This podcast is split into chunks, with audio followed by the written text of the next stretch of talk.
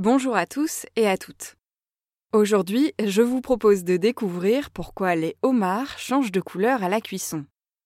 Le long des côtes, les homards promènent leur couleur bleutée, brune ou verdâtre sur le sable des eaux peu profondes, dans les anfractuosités des côtes rocheuses ou dans des trous creusés dans le sol. Dans les cajots des pêcheurs, la lumière du jour révèle toutes les nuances sombres de leur carapace.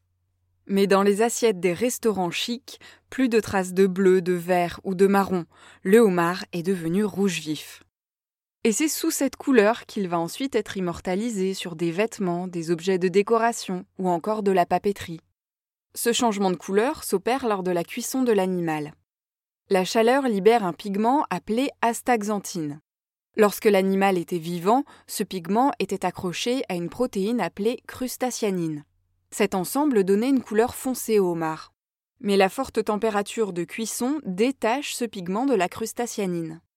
La staxanthine colore ainsi le homard cuit avec des teintes rouges orangées.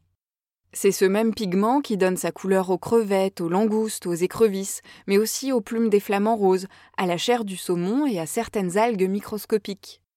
On trouve aussi la staxanthine dans des compléments alimentaires destinés à l'alimentation humaine, car elle a des vertus antioxydantes.